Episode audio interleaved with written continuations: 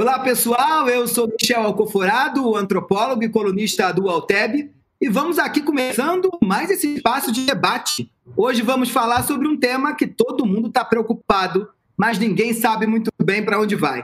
E sempre que eu não sei alguma coisa, eu chamo gente que sabe. Hoje a gente vai discutir aqui o mundo do trabalho no pós-pandemia, o mundo do trabalho nesse jogo todo que vai mudar todas as regras daqui para frente. É, o grande time que a gente traz está composto por gente que entende pra caramba desse assunto. É, vou começar aqui pelo Jamil Chad, que é da casa. Ele é jornalista, correspondente do UOL em Genebra e vem escrevendo textos aí mostrando quais são os rumos do mundo. Dado que em processos de crise, todo mundo já sabe, o mundo redefine ali é, quem é quem e quais são as regras. Então, temos também aqui é Felipe Moda. Felipe é sociólogo, pesquisador, um grande estudioso dessa gig economy, que era para ser economia do rico e se transformou um novo jogo aí, né? Trouxemos também Maite Lourenço, que é fundadora da BlackRocks, que é uma, uma, é, uma aceleradora de startups que tem uma preocupação de trazer jovens negros para dentro desse ecossistema da tecnologia e da inovação, premiada pela Veja, premiada pela Globo, premiada, é prêmio que não acaba mais. Iriva, fundadora do movimento Black Money, e vem redefinindo para todos aqueles que se dizem influenciadores o que é ser influenciador. Já foi pautada como uma das mulheres mais influentes do mundo pela revista Forbes, pela revista, por várias revistas brasileiras e também por órgãos internacionais. E ela pensa muito sobre empreendedorismo das mulheres, dos negros e dos microempreendedores no Brasil. Gente, queria agradecer demais aqui a participação de todos vocês. É, eu sei que são diferentes pontos de vista, e é justamente isso que a gente está buscando aqui. Queria começar com uma pergunta básica, tá? A pergunta é: pessoal, o mundo do trabalho depois da pandemia vai ser melhor, vai ser pior ou vai ser apenas diferente? Jamil, vamos conversar com você? Meu caro, obrigado aí pelo convite. Eu, eu, eu fico até constrangido diante desse, do resto aqui dos palestrantes, mas vou colocar pelo menos o qual é a percepção aqui, Michel. É, aqui é a sede também da OIT, né, da Organização Internacional do Trabalho, que está mergulhada nesse assunto, é, só se fala nisso porque justamente é, já vivíamos um mundo extremamente vulnerável, extremamente é, precário no, na, na, nas relações de trabalho, é, e claro, a Covid vem é, acelerar tudo isso. Agora, é, interessante essa pergunta se vai ser melhor ou pior, porque de fato nós temos sinais para os dois lados. Antes de mais nada, a crise ela é extremamente profunda. Essa semana mesmo a OIT colocou seus novos números, apontando aí que você vai ter é, o pior momento da história no que se refere ao desemprego desde 1929. Tá? Então, não é simplesmente uma outra crise ou um outro é, né, um solavanco ali na economia, não, é algo extremamente profundo e que provavelmente nós levaremos muitos anos para voltar às taxas, por exemplo, que existiam nos últimos agora, né? Agora em fevereiro, antes da pandemia começar, em termos de desemprego. Agora, qual a parte positiva dessa história? A parte positiva dessa história é que os europeus, pelo menos aqui falando do lado dos europeus, viram o que aconteceu em 2008 e 2009 com a crise financeira. Crise financeira que não vai, que não foi desse tamanho do, do que está sendo hoje. A que está sendo hoje é muito maior, Michel. Né? Então, é, você tem uma situação muito pior agora. Agora, o que, que eles aprenderam de 2008? Aprenderam que ao adotar políticas de austeridade, ao é, estrangular basicamente as sociedades para salvar as contas do governo, o que aconteceu foi a proliferação de movimentos extremistas e da extrema-direita e de gente é, que colocava basicamente o ódio no centro é, da história. O que, que os europeus estão fazendo agora? Os europeus estão basicamente, com outras palavras, criando a renda mínima. Né? Essa é uma, uma, uma, uma história impressionante é, que vem do aprendizado dos erros de 2008 e 2009, é, aplicados para agora, falando, não, não podemos outra vez, 10 anos depois ou 12 anos depois, voltar a gerar esse embate é, na população e criar uma situação ainda pior. Por quê? Porque nós já vimos Brexit, crises é, é, uma, uma, uma, União Europeia extremamente fragilizada por conta de tudo isso. E só para completar essa, essa, essa, essa questão, hoje, por exemplo, mesmo, a Espanha anunciou é, uma espécie é, de renda mínima para 850 mil pessoas. Né? Então, de uma certa forma, existe esse caminho, entre aspas, positivo dentro de toda essa crise. Tem várias outras coisas para te dizer, inclusive uma, uma decisão aqui na Suíça que é extremamente interessante, que depois a gente pode entrar, que o tribunal decidiu que as empresas têm de ajudar a pagar o aluguel dos seus trabalhadores quando eles trabalham de casa. Essa era inesperada. Hum. Né? Porque, Vai dar bug empresa... no sistema, hein? Obviamente, porque você imagina a empresa que não está tendo de pagar a, a sua sede, é, o trabalhador em casa fala: eu quero a minha parte. Felipe. É, enfim, eu acho que é importante a gente evitar um caminho fatalista nisso. Eu acho que tem diversas variáveis que podem ser mobilizadas que podem transformar essa resposta, né? Então, falar, ah, não, vai ser assim ou vai ser de outra forma, é, é cedo e acho que envolve decisões políticas por trás para pensar como que vai se construir o, trabalho daqui para frente. Mas também eu acho que é hora que você olha para a realidade como está acontecendo, existe uma tendência predominante em relação a outras, né? É, eu acho que a tendência predominante no, no Brasil hoje, pensando especificamente mais no Brasil, é uma piora das condições de trabalho. Eu acho que primeiro começa com esse dado que o Jamil colocou, de aumento explosivo do desemprego. Então, é até o não trabalho, que é pior do que o trabalho precarizado. Então, é uma, é uma explosão de desemprego no país hoje. É, não só aqui, no mundo inteiro, mas aqui isso é muito forte. É, é uma proliferação muito grande de, desses trabalhos que a gente chama de informal ou que as pessoas dependem da, de trabalhar cotidianamente para garantir um mínimo de sobrevivência. Eu acho que isso até está muito atrelado às dificuldades em ter uma quarentena mais, mais efetiva no Brasil, né? Então você fala, ah, as pessoas seguem indo para a rua. Elas seguem indo para a rua não é porque elas querem, né? Elas seguem indo para a rua porque não tem como não ir para a rua garantir a mínima de sobrevivência sua. É, então, e, e, isso é uma marca histórica do mercado de trabalho brasileiro, né? Então, a, a informalidade, a, a não proteção social, o Estado acreditando que flexibilizar a legislação trabalhista é uma saída para melhorar a vida das pessoas, chegou no momento de hoje que tem uma crise econômica chegando e as pessoas se desesperando como sair desse, desse cenário. Então, eu acho que a tendência é uma piora. Só que também eu acho que é bom ter na cabeça que ter decisões que contrariam essa tendência pode mudar esse cenário como o Jamil colocou em outros países do mundo, pensa em renda básica emergencial, pensa em medidas que protegem os trabalhadores, é, pensam em algum, alguns auxílios mais efetivos para minimizar esse impacto. Então, acho que é importante ter esses dois cenários em mente. Se largar tudo como está, eu acho que é um, é um cenário bem ruim. Mas não é, o, mas é possível ter um cenário diferente. Maite, o que, que você acha, hein? Bom, a gente vem de retrocessos aí, né? E vem da legitimação de que a população negra não cá está é, em voga dessa discussão sobre o trabalho, né? A precarização do trabalho da população negra nunca foi a pauta é, colocada dentro desses aspectos é, de futuro ou de presente. Né? A gente sempre tem esse diálogo sendo feito em paralelo, e aí eu pontuei algumas coisas aqui que eu acho que são relevantes. Né?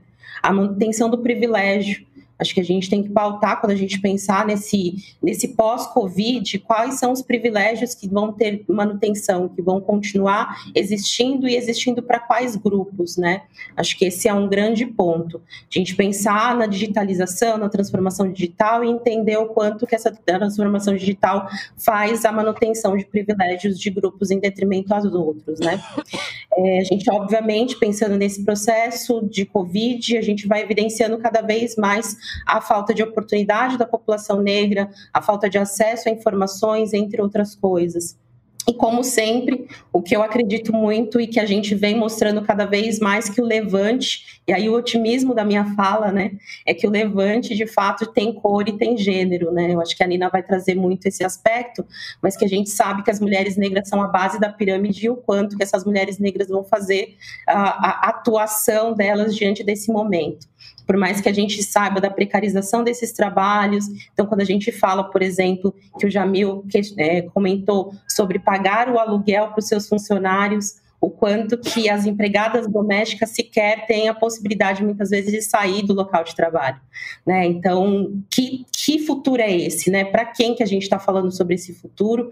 Acho que a pauta hoje, para mim, a minha expectativa é justamente a gente dialogar quem, quem são esses interlocutores que falam sobre esse trabalho. Né? E aí, trazendo para a perspectiva de tecnologia, é o quanto que ainda há espaços determinados para grupos e o quanto que muitas vezes, por mais que tenha inovação e por mais que tenha tecnologia, muitos grupos não são vistos como inovadores, não são vistos como startups, não são vistos como esse processo de desenvolvimento, né, é, de inovações. Então, acho que a gente precisa dialogar muito esse presente e um presente pré-Covid para depois a gente pensar o quanto que ele evidencia no pós-Covid todos os, os problemas que a gente já tem. Ô Nina, e esse Brasil do trabalho do ponto de vista real, né? O Brasil real, fora da bolha, né? Como é que vai ser é, nesse mundo aí pós-pandemia? É interessante, Michel, que a gente fala muito do novo normal e a grande, o grande questionamento do que a Maitre trouxe era o antigo normal era bom para quem? Né? Então, tem muitas pessoas que acham que é romantizar a pandemia, e sim, tem muito romantismo, né? essa coisa de ah, ficar em casa, se revisitar, qualidade de vida, e, e agora eu tenho mais tempo para mim, vou poder mudar meus hábitos, vou poder. Gente, isso é tudo maravilhoso, sim, mas a gente precisa falar também é, de feijão com arroz, né, e o feijão com arroz. Nos números, nós já falávamos de uma sociedade que estava é, em detrimento de postos de trabalho. Né? E, e quando a gente fala desse momento, o como tem sido difícil fazer com que as empresas se mantenham abertas. E, e, eu falo de empresas mesmo micro e pequenos, principalmente, que são os que sustentam 80% dos empregos no país. Então é muito fácil eu falar de grandes empresas tem gente no meu LinkedIn chorando porque tem uma grande rede aí que demitiu 2 mil funcionários e pedindo para mim assim, ah, Nina, entenda, coitado do, né, do grande do grande empresário. Não, eu, a minha preocupação é o micro e pequeno, o nano, micro e pequeno, que são os que sustentam tanto a base da, do desemprego, porque essas, muito desses são impulsionados a criarem negócios por conta do desemprego, e tantos outros que acabam empregando pessoas, e aí a gente tem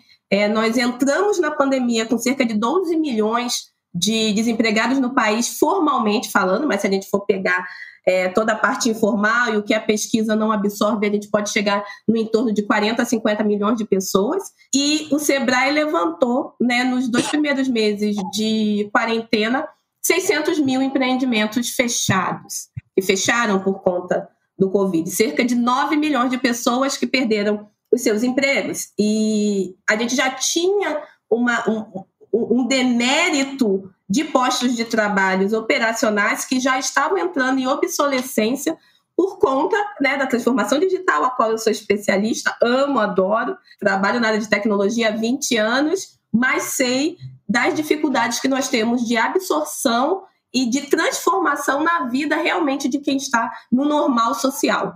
E o normal social nada, nada tem a ver com esse grande empresário. É, o normal social nada tem a ver com a gente falar de uma pós-pandemia onde todo mundo estará digitalizado e, e, e, e, tendo novas oportunidades. Então, a gente precisa realmente pensar como que planos políticos, sim, porque a nossa vida é política, independente se a gente gosta de partido político ou não, né? Somos seres políticos.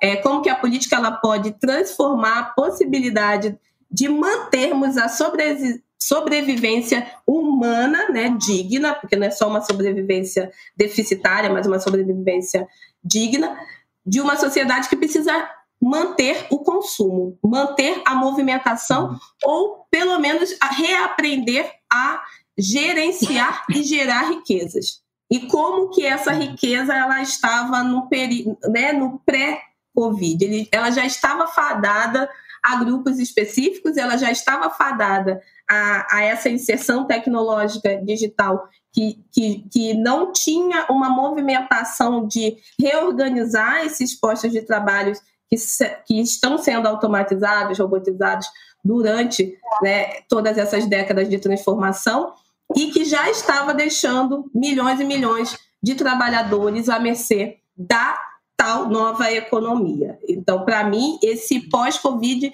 ele é, nos traz uma a emergência desnuda um pré-Covid que já era um sistema de caos que nós já, já estávamos vivenciando, mas como não estava impactando diretamente o, o grande empresariado, não estava né, na pauta do, de hoje. E aí nós estamos aqui para falar dessa pauta. Né? É, tem um dado que queria já deixar para as próximas é, inserções, a gente teve queda de faturamento de 89% dessas empresas. 89%.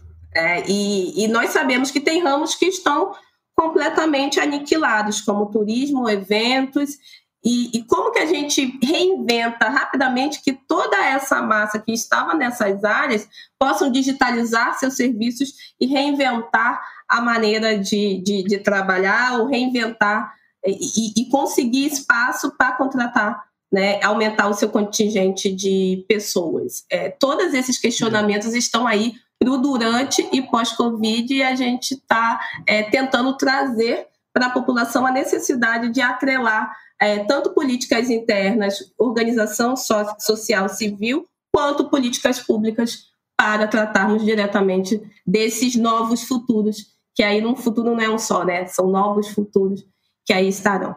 Legal. Olha, como a fala de vocês parece uma grande rede, né? Vai todo mundo se entremeando aqui, um na fala do outro. Eu vou fazer mais uma pergunta e aí a gente vai emendando um no outro, que eu acho que assim é, o papo fica mais fluido. O que me chama a atenção, Jamil, é que o mundo que a gente vive hoje, ele é um pouco do reflexo desse mundo de 2008, dessa crise de 2008. Sobretudo por conta do nascimento dessa gig economy e dessa e dessa, dessa economia compartilhada que deu nesse, nesse novo jogo que a gente vai vendo, né? E aí, pensando no papel do Estado, sobretudo num lugar é, tão desigual como o Brasil, né? E a gente está fora de todos os debates internacionais, como você colocou bem nos seus textos nas últimas semanas, é interessante a gente ver que é, há uma questão aqui que chama atenção, que é o seguinte: nesse país que 70 milhões de pessoas ou não tem internet ou tem, ou tem acesso precário a esse tipo de coisa, como a gente vai se inserir nessa economia que se mostra cada vez mais tecnológica? Ou como, o que, que o Estado pode fazer para, voltamos é, dois, aos anos 90, para alfabetizar digitalmente esses, esses cidadãos para que eles se reinventem profissionalmente, né? Em termos de novas profissões que vão surgir a partir desse novo jogo que se impõe. É, então a questão é, como nesse país que um terço da população está fora do jogo por completo, do básico, que é a internet, é, a gente pode falar de um mundo do futuro onde a tecnologia vai ser o vocabulário básico, né, pelo que se mostra. É, Michel, isso é dramático porque é, é o que a Nina falou, é, desnudar uma realidade que era insustentável. Só que como ela era insustentável só para alguns, então vida que segue, né? Agora, como agora ela é insustentável para todos, ah, vamos ter de lidar com ela. Claro, porque ela já não funcionava, porque o sistema já é, era, era cruel com uma parcela gigantesca da população e porque o Estado não existia para uma parte gigantesca da população.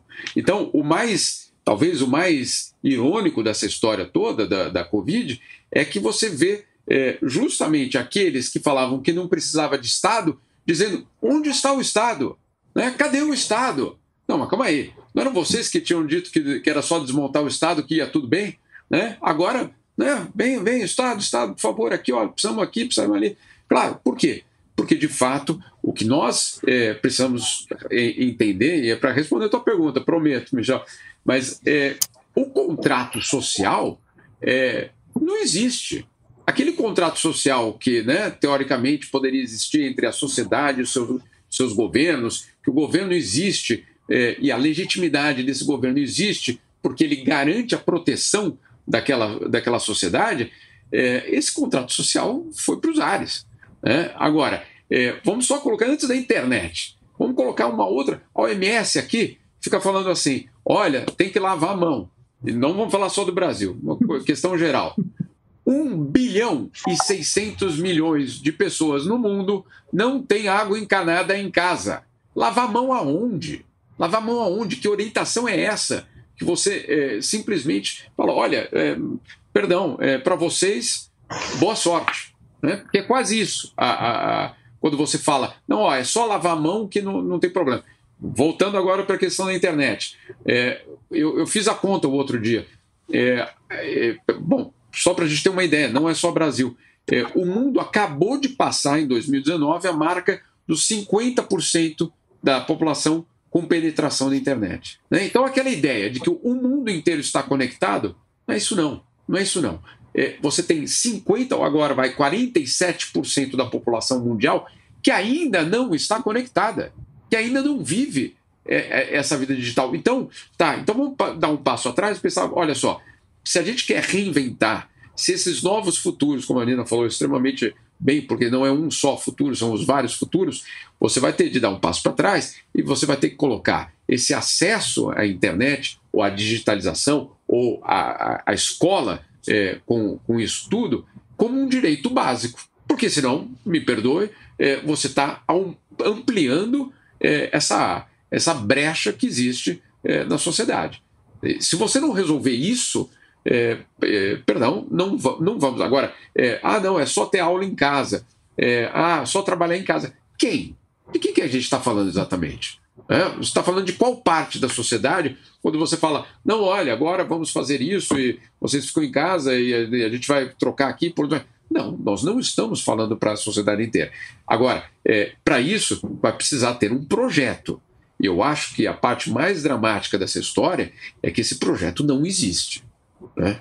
Gente, Felipe, eu não sei, ou Nina, vocês fiquem à vontade, é um grande bate-papo. Oh, não, o, o Jamil traz essa, essa grande questão de.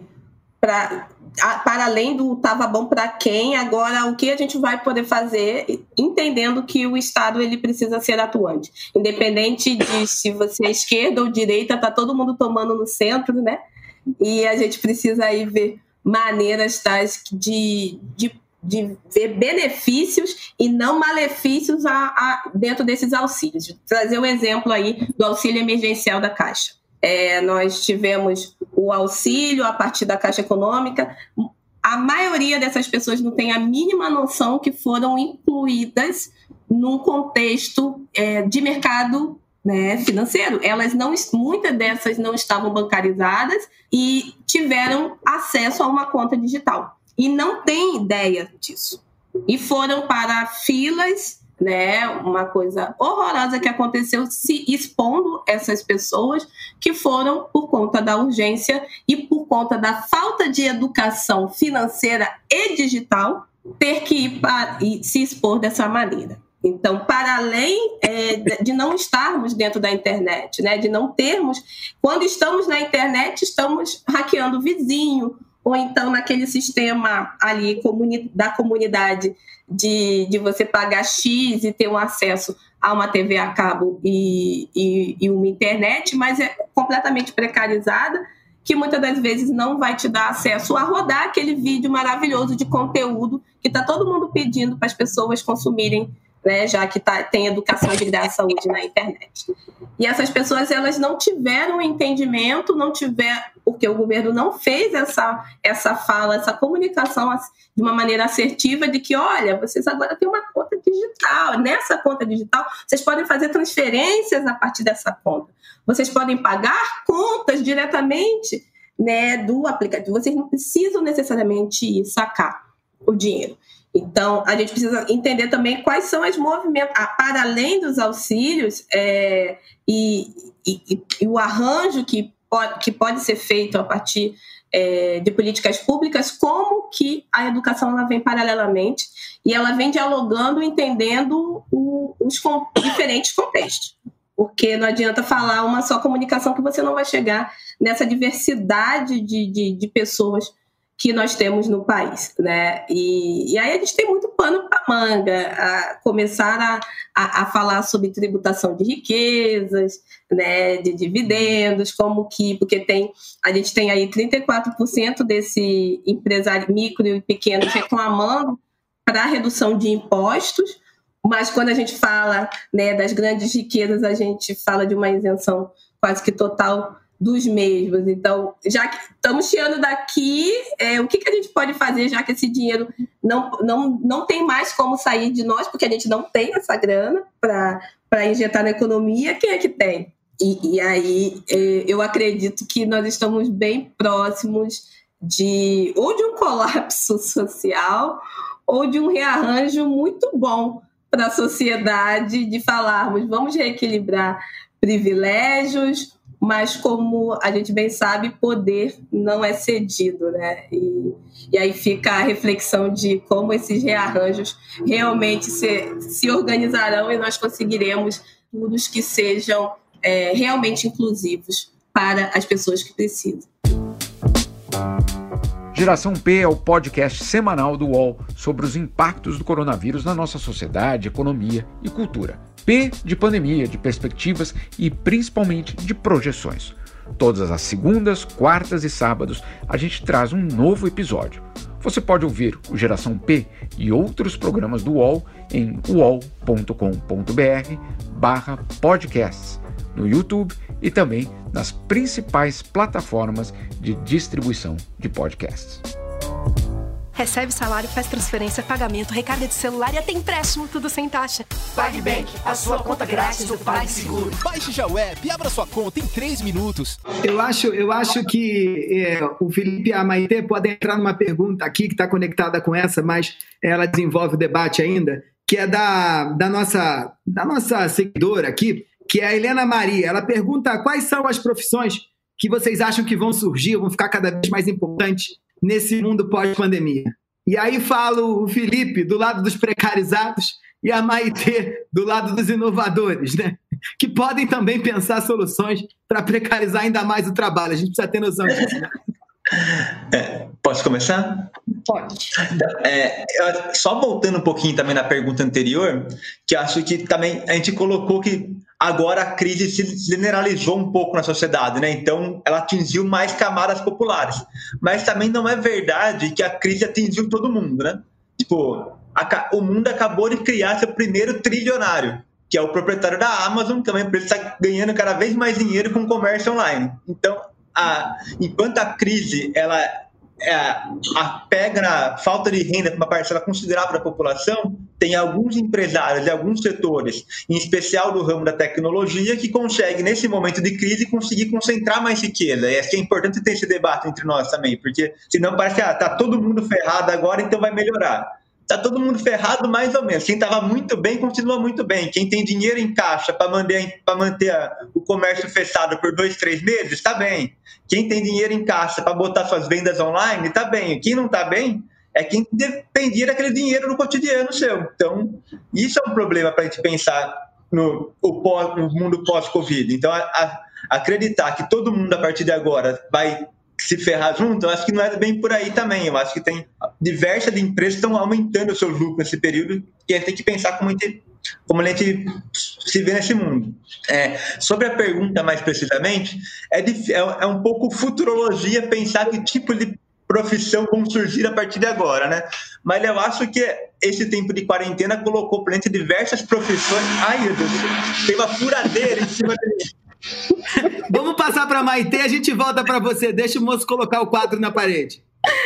Nossa, é sempre assim, né? O carro do ovo provavelmente vai passar daqui a pouco aqui também. Sim, então, é, eu comentando a primeira, a primeira pergunta, eu acho que também a gente tem uma questão que é até anterior a, ao processo de trabalho, que já é um direito constitucional e que a gente é, exige ele, mas exige em determinados momentos, que é a educação, né? E para públicos diferentes, né? Então, a garantia da educação faz com que aí o Camila comentou do fato de ter essa informação do, da conta digital e tudo mais, gerar esse acesso das pessoas a essas informações e, como consequência, a falta de acesso à internet gera, então, mais ainda a exclusão dessas pessoas. No final do dia, a gente está falando muito da educação, né? O quanto que a gente ainda não tem uma educação de qualidade. E para responder a sua pergunta, né, a pergunta da, da, da, da pessoa que está assistindo, qual que é o nome dela, desculpa? Ah, ele... Helena Maia. Helena, obrigada. A questão, Helena, não é o, quais as profissões do futuro, mas sim quais são as oportunidades que vão ser oferecidas para qualquer grupo acessar essas profissões que vão ser geradas daqui para frente. Né? Eu acho que eu trago uma estimativa de inovação, mas trazendo uma estimativa de inovação que, que concentra também uma crítica aos processos de é, nomeação de quem é inovador. Né? Então, quando a gente fala de quem, hoje em dia, a gente vê com os, os, startup, os startuppers que fazem, os Faria Limers aqui de São Paulo, entre outros dos inovadores, a gente está falando de manutenção do privilégio de alguns grupos, né? Então, a gente mantém aí grupos que também, como assim os milionários da Amazon, entre outros, venture capitals ainda não tiveram problemas com relação ao, ao seu processo. A grande maioria dos venture capitals estão seguros, porque tem ainda a garantia de algumas startups que estão se desenvolvendo. E quando a gente fala desse aspecto, é a manutenção desse grupo dentro, da, dentro do que é esperado para o futuro. Então, o que eu acho que é importante a gente dialogar é que a gente precisa ter essa educação, desenvolver esse processo educacional para que a gente possa pensar em novas profissões de futuro e que agreguem valor para outros grupos em detrimento a esse grupo privilegiado. Ô Felipe, o vizinho ficou mais calmo aí? Espero que sim, mas já foi a segunda vez. Dilemas de trabalhar em casa, né?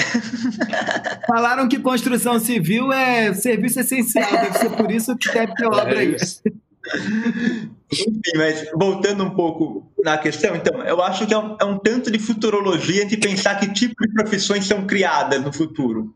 Mas eu acho que dá para a gente tentar pensar um pouco para onde se move as relações de trabalho, né? Eu acho que você botou um pouco na pergunta anterior dessa questão da, da, da que é chamada de gig economy fora do Brasil, né? Tipo, na, na, Europa ela virou gig economy, aqui acho que no Brasil é até ruim usar esse termo, eu costumo não usar, porque na Europa você fala, ah, tinha trabalhadores formais que estão tendo que viver de bicos agora e seria uma economia de bicos. No Brasil, a economia de bicos é uma regra, né? Então, falar, tipo, ah, a partir de dois anos atrás, todo mundo vive de bico. Não, todo mundo vive de bico, todo mundo não, né? Uma parcela considerável da população, sobretudo negra, vive de bico há 500 anos no Brasil.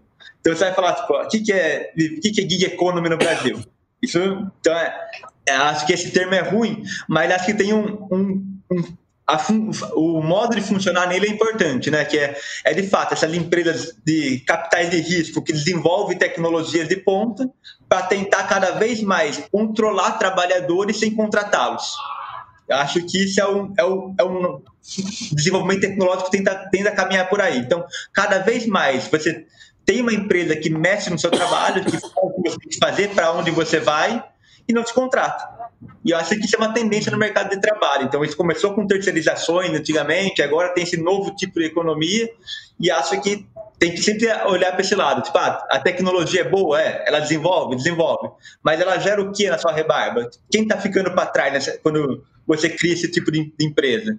Se a gente não olhar para isso, não olhar como regulamenta esse trabalho, a tendência, eu acho, que é o, a sociedade como estava antes continuar se reproduzindo. Então, os donos desse capital de risco seguem crescendo e os trabalhadores tendo que trabalhar cada dia para tentar manter o mínimo de condição de vida. E acho que isso que temos que perceber que não deu certo. Se continuar nessa toada, eu acho que o caminho é bem ruim para a gente. E é. pensar profissões... Ah, desculpa. Mas, desculpa, só para complementar. Acho que, desculpa, fala, mãe. É, e pensar nas profissões do futuro e tentar prever isso é um tanto quanto é, discriminatório, né? Já que a gente tem grande maioria das profissões sendo é, é, é, eliminadas, excluídas e cada vez mais a precarização do trabalho, e a gente falar sobre esse, essas profissões, estimativas de profissões, é de fato a gente não entender que a gente precisa trabalhar essas exclusões, incluir essas pessoas dentro do processo para que sim a gente possa pensar em novas profissões e desenvolver esses profissionais para tal, né? É, Nina, você queria falar e eu faço completar o... Perdão. Da Nina, você pode falar depois da Nina? Claro. Obrigada. Não, que, que o, o Michel falou, quando você quiser falar, levanta a mãozinha. Aí eu levantei a mão. Igual na escola. Mas só, só complementando aí que nossos colegas colocaram, né? A gente sabe que quando se fala desse futuro do trabalho e novas profissões, estão falando diretamente de ocupações em, em volta da tecnologia, da transformação digital. Então, o entendimento de que nós estamos na era digital, ele se dá há 20 anos, estamos em 2020. A era digital é datada do século 21. E, e, a gente se depara numa pandemia que coloca ali em xeque que quem está digitalizado minimamente tem uma possibilidade de diálogo com o seu público ou com novos públicos, e quem não está, não está de porta fechada, porque a única loja aberta no momento é o e-commerce. A, a, gente já vê que esse futuro do trabalho ele já estava sendo desenhado, ele já estava acontecendo. As profissões no entorno de cientistas de dados, que eu acho que é o que a Helena quer escutar, cientista de dados, engenheiro de software, é, consultor de diversidade, é, toda essa parte de, da lei de proteção geral de dados, né, que, que, que, são preocupações de como todas essas informações que nós estamos aqui a todo momento colocando e como as, os dados que nós trocamos com os aplicativos, todas as informações que nós damos para, para os programas que nós usamos no dia a dia, como que isso vai ser gerenciado e, e que empresas realmente vão se aproveitar é, desse nosso comportamento. Então tem muito, tem muita profissão aí nesse entorno da experiência do usuário, dessa gestão de dados. É, isso já está, é só jogar na internet que a gente vai encontrar várias listagens. O, o que trouxeram de mais Nina, importante deixa... é, é para quem, né? Pode falar. Posso, desculpa te interromper, só porque o Jamil já vai saindo, ele tem um outro compromisso às 4h40. Jamil, Mil, você já e a gente segue aqui, eu dou, passo a palavra para a Nina de novo. É, e esse desemprego na Europa? Vai ter gente que vai arrumar emprego ou não vai arrumar? Como é que você acha? Como é que você está vendo a situação por aí? E já agradeço demais aqui em nome de todos os participantes é, você ter dado esse tempo para essa troca de ideias, trazendo sempre informações primorosas. Não, meu caro, prazer é todo meu. Agora, olha, é, é, volta numa questão que a gente já tocou, que é o Estado. Então, a União Europeia anunciou essa semana é, o maior pacote da história é, para tentar agora, dessa vez, é, manter a economia, 750 bilhões é, de euros. Isso foi, pelo menos, anunciado com, essa, com esse objetivo, de você manter empresas sobrevivendo para que elas sobrevivam é, na relação de trabalho. A questão, e, e, e, e perdão por voltar na questão da Nina, mas é essencial, é, é se essa relação, se essa empresa vai de fato manter esse emprego ou se ela vai construir uma nova empresa com uma relação precária de trabalho com o seu funcionário. Né? Então, essa é uma questão que eu acho que vai ser absolutamente central por, por, por, vários meses. Agora, tem uma coisa que eu acho que a gente precisa colocar, que vale para. E, e, a Covid, por ser um tema de saúde, é, escancarou isso também, que é a pergunta básica: o que, que é um país rico? O que, que é uma sociedade segura? É, o que, que é a segurança é, se não é, é a capacidade daquela sociedade em ser resiliente? Para ela ser resiliente, para ela ter uma capacidade de resposta, perdão, mas ela precisa ter direitos básicos. Só que, como o Felipe citou, você vem já por vários anos retirando esses direitos. Né? Então, não é, mas é porque a produtividade vai ser melhor, porque temos que fechar a conta, porque em cada momento tem uma explicação para isso. Né? E, e você, é, de uma forma muito constante, vai retirando essa rede social. Quais são os países aqui na Europa? Eu sei, a realidade daqui não tem nada a ver com a realidade brasileira, óbvio, mas tem um ponto aqui na Europa que ficou explícito né, durante essa pandemia, que ela é, ela é válida para todo. Qual, quais são os países que estão sofrendo menos? Aqueles que têm uma rede social mais forte. Olha, então voltamos no ponto zero, né? que era é, não é a nova profissão, não é a, a, a, o caminho que vai, mas é a base se o pé é de barro ou não é de barro. Se o pé não é de barro, é, você pode ter todas essas possibilidades é, de reconstrução. Se o pé é de barro, e se de fato aquilo não existia, é, a recuperação vai levar anos para acontecer. E quando ela acontecer, obviamente essa relação de poder vai ser diferente. Então, uma, um dos pontos centrais que a, que a pandemia coloca é a questão de segurança. Não segurança armada, não segurança da fronteira. A segurança é quantos leitos de UTI, se eu tenho proteção social, se eu sei, por exemplo, aqui na Suíça, perdão pela, pelo exagero de falar da Suíça, Michel, mas é, você, você, é, você cai no desemprego e para muita gente não é um problema, porque você vai receber, e esse é o, é o, é o que você recebe, 2 mil dólares por mês durante dois anos. Dá tempo de, de pensar na nova profissão, né, Michel? É, enquanto não vai dar para a gente mudar para a Suíça, vamos ter que reinventar o Brasil, não é? É isso. Nem quero, não. Mas, mas Obrigado, volta, Jamil. Mas volta, um ponto, mas volta a um ponto básico, que é a proteção social. É o Estado que diz: eu vou lá garantir, porque sou, é, é minha responsabilidade ir lá garantir. Né? Então não é, ah, não, mas calma aí, dois mil, mas isso nunca vai acontecer no Brasil. Não, não estou falando para pagar 10 mil reais no Brasil, que é o que seria. Né? Eu estou dizendo é que o Estado se compromete e se coloca como o fiador da, do tecido social. Essa é a diferença. Do risco de viver em sociedade, né? O Estado coloca-se como fiador do risco de viver em sociedade, que é arriscado desde o contrato social que você colocou muito bem lá no começo da fala. Obrigado, hein, Jamil? Eu sei que você está mega ocupado aí. Obrigado agradeço. pelo seu tempo. Eu que agradeço. Nina, Bom desculpa ter te interrompido, eu vou voltar. Eu desculpa de verdade, só porque o Jamil tinha que sair, tá? É, vamos voltar aqui para o nosso debate. Eu acho que as questões elas vão se conectando. Porque o Jamil lá no começo falava da renda emergencial, é, que já é repensada lá na Europa, né? E é muito debatida na Europa. E aqui no Brasil foi um sufoco para sair. E agora a guerra é se tira, se não tira, se baixa, se não baixa. Eu acho que um dos temas que liga todo mundo aqui é que a nossa urgência de se incluir, ela também, num cenário desigual como o Brasil, ela está ligada à nossa. Porque os excluídos estão incluídos de verdade. É, e aí a pergunta que, que a gente coloca, eu acho que em termos do futuro do trabalho, é que se a gente tem uma renda emergencial, será que todo mundo precisa trabalhar com qualquer coisa? A gente se submeter a qualquer trabalho? Porque a tal da gig economy, que precariza muito o trabalho, ela é ela leva indivíduos que estão sem saída, né? É, então, como a gente, nesse novo papel do Estado, nesse novo papel é, do mundo mesmo, enquanto sociedade, isso pode impactar nossas relações de trabalho daqui para frente? Bom, é, é muito bom a colocação, principalmente porque a gente vê as pessoas se confundindo bastante. Por exemplo, em um, alguém que está dirigindo um carro é, né, para entrega de aplicativo ser chamado de empreendedor ou empreendedora. Ups, isso não tem nada a ver com empreender.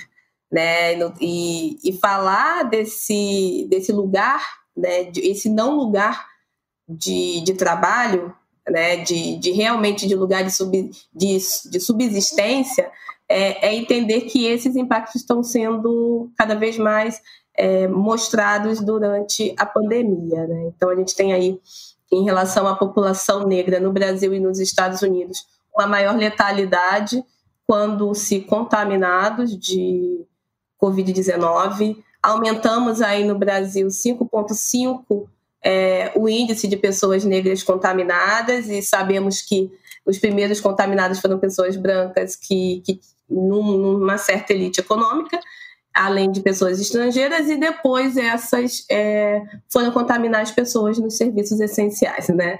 E, e nos serviços domésticos, nossos porteiros, pessoas, caixas de supermercado, entregadores e entregadoras de, de delivery. É, falar desse, desse lugar onde a, essa necessidade de renda mínima pode é, e deve nos dar possibilidades aí sim de começar a falar de acesso a uma infraestrutura de internet, acesso, ou, ou então é, até mesmo um, um, pouco mais de calma para é, entender o que lugar no mundo eu quero estar, né? Porque a gente, quem vive no nível de miséria social, vive no nível de o que eu vou comer é, na próxima refeição. Se eu tenho uma renda mínima que ela é garantida, eu minimamente consigo é, ter espasmos cognitivos para conseguir pensar em outras coisas. E aí pensar em estruturação familiar, que a gente sabe que está ligado é, diretamente a, a questão de, de educação é, doméstica e, e, e, poder dar oportunidades para crianças e jovens, é pensar em, em, em, como aproveitar, sim, e aí esse novo futuro do trabalho que não passa necessariamente pela faculdade, como que se aproveita outros tipos de, de se pensar em educação, e que esse novo pensar em educação também possa atingir essas pessoas, é, é, poder pensar que, opa, aqui eu posso fazer uma, uma renda extra e não um bico, né? aqui eu posso fazer uma renda, a, a, dentro da minha família, tais pessoas podem fazer uma renda extra e, e essa é a nossa renda principal, porque você tem minimamente um, uma sustentação. E essa sustentação, ela, ela precisa, sim, ser provida do lugar que reúne os nossos recursos hoje, que, que são os impostos, né? Então, o governo, ele reúne o quê? Ele, ele capta o que nós temos e, e o que nós não temos e, e, que nós pagamos o tempo todo, que são impostos sobre produtos, impostos sobre serviços, impostos sobre a nossa, é, sobre o nosso próprio né, é, remuneração de trabalho. Então, como que esses impostos eles voltam para essa sustentabilidade de famílias e famílias reais, normais, aí sim normais. A gente gosta muito de falar diversidade, né? Mas eu costumo perguntar o que é diversidade. Para mim é normalidade. Diversidade e, e, e o outro é aquilo que está representado nos lugares de privilégio. E a gente precisa cada vez mais pensar realmente em como trazer. Mas, junto à política que, atual que nós temos no Brasil, junto a, a, um panorama de eleições que a gente não tem a mínima noção do que está sendo organizado ou desorganizado para é, possíveis candidaturas, para mim, realmente, eu queria muito estar tá um pouco mais otimista. Estamos trabalhando aqui nas nossas movimentações de sociedade civil, que eu acredito que é o que dá para fazer no hoje. Né? Não sei o que vocês acham. Aqui, é, eu acho que pode, a gente pode seguindo junto no, na conversa que a Nina teve, Felipe também, por favor. Mas é só porque chegou uma pergunta aqui da Bianca Fraga, e eu acho que ela pode. tem tudo a ver com, com a sua trajetória, Maite. Como é que você acha que a crise vai chegar nesse setor de tecnologia, inovação, de startups? Ela vai atingir também? O que, que você tem visto aí? É, e como é que as pessoas já estão se remodelando, se reinventando para conseguir dar conta de sobreviver a essa crise? É, o desafio aqui né, no, no, universo de startups é entender um pouco quais são as iniciativas e ações que podem de fato contribuir para esse momento, né? Então, o foco hoje está muito voltado para as startups que podem auxiliar no desenvolvimento do, da, de inovações e de saúde para o combate ao Covid, entre outras atividades. É curioso pensar nesse processo de é, quais são os desafios, né, dentro de uma perspectiva de, de grupos, porque a gente está falando de vários grupos dentro desse ecossistema de startup, né? E aí a minha experiência dentro do lugar onde eu falo ainda é um grupo que não é visto, que não é valorizado e que muitas vezes não tem essa oportunidade de desenvolver as suas ações com esses investimentos, né? Ah, com relação ao universo agora é, do, do, desenvolvimento da, dos venture capitals e, e, de todo o aparato do ecossistema de startup, há uma certa normalidade dentro do contexto de utilização de investimentos, entre outras coisas, mas há o risco também dessas startups que até então não estavam é, conseguindo monetizar e agora precisam é, entender como vai ser esse mercado pós-Covid. Né? Então, muitos ainda conseguem, dentro da perspectiva de privilégio, né? e aí que estão no venture capital, eles conseguem se manter de uma certa forma, mas a grande maioria das startups também estão passando pelo desafio de entender como elas vão atuar dentro do processo de mudança desse mercado. Um diferencial é que a área de tecnologia ela está aí cada vez mais em voga, então cada vez mais crescendo e isso gera oportunidades para essas empresas que estão pensando em inovações. No entanto, a gente tem um desafio aí de quais são essas inovações. Então, desde Big Data, entre outros, inteligência artificial, é, internet das coisas, que geram um processo aí discriminatório também, que eu acho que é importante também mencionar. Desculpa. e também o processo de uh, desenvolvimento né, desses, desses novos vieses que a gente sabe que o racismo também uh, proporciona. Então, a minha visão ela é otimista dentro de um processo de que as startups vão continuar se mantendo, mas como o Felipe mesmo falou, ainda o processo de uberização e o processo de desenvolvimento vai fazer com que esses aço essas ações acabem é, diminuindo cada vez mais os acessos de outros grupos, que é aonde o BlackRock está. Felipe, quer pontuar alguma coisa?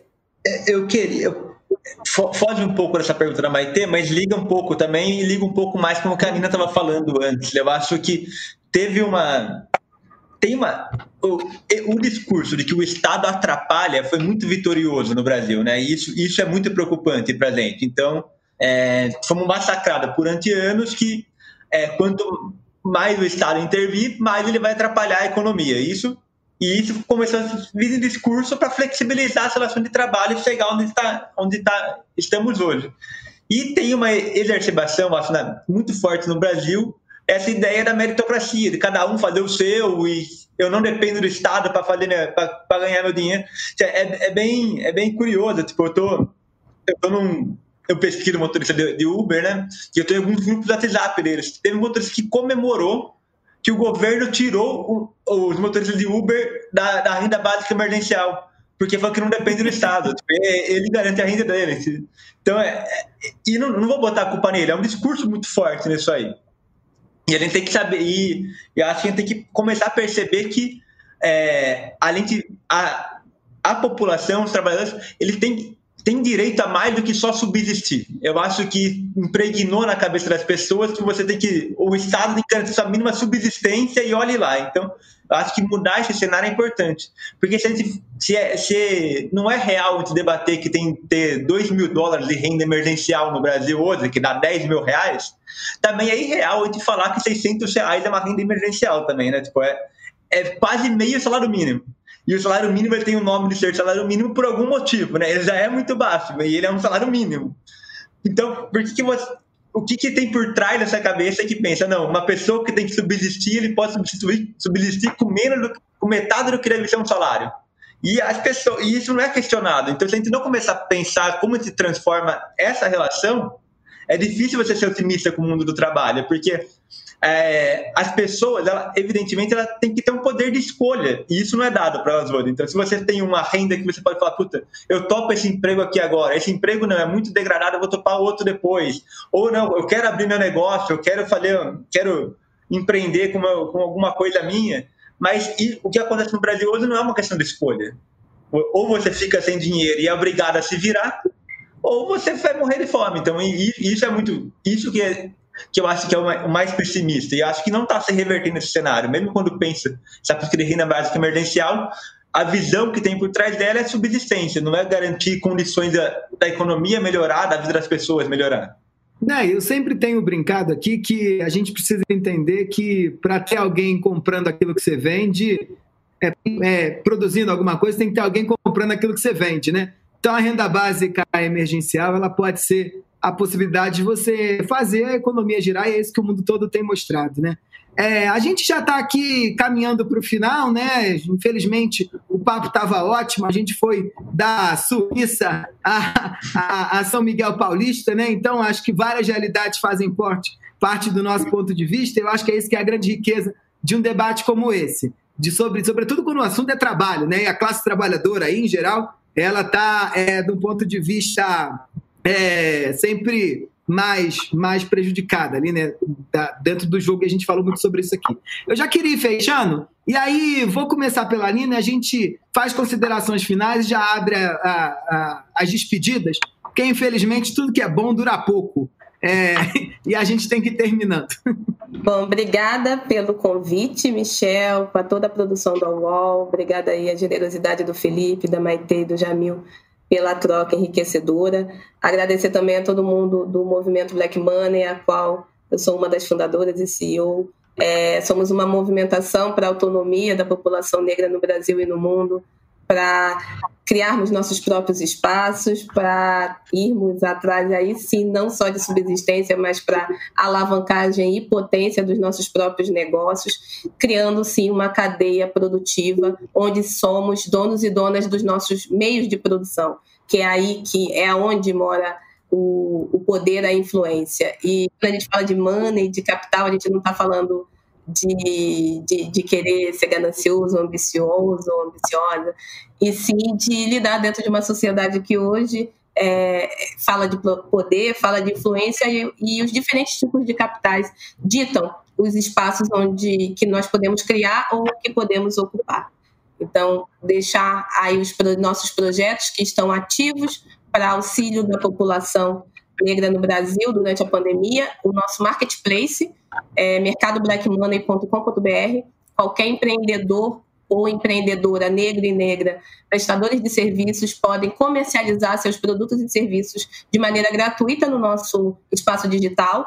Então, então estamos garantindo que as pessoas negras tenham um espaço com cybersecurity, com todo as letrinhas do marketing digital, é, dando aí o suporte para é, essa comunidade poder realmente chegar é, nas pessoas que querem consumir de outras pessoas negras, querem manter esse capital como forma de investimento e não apenas de consumo.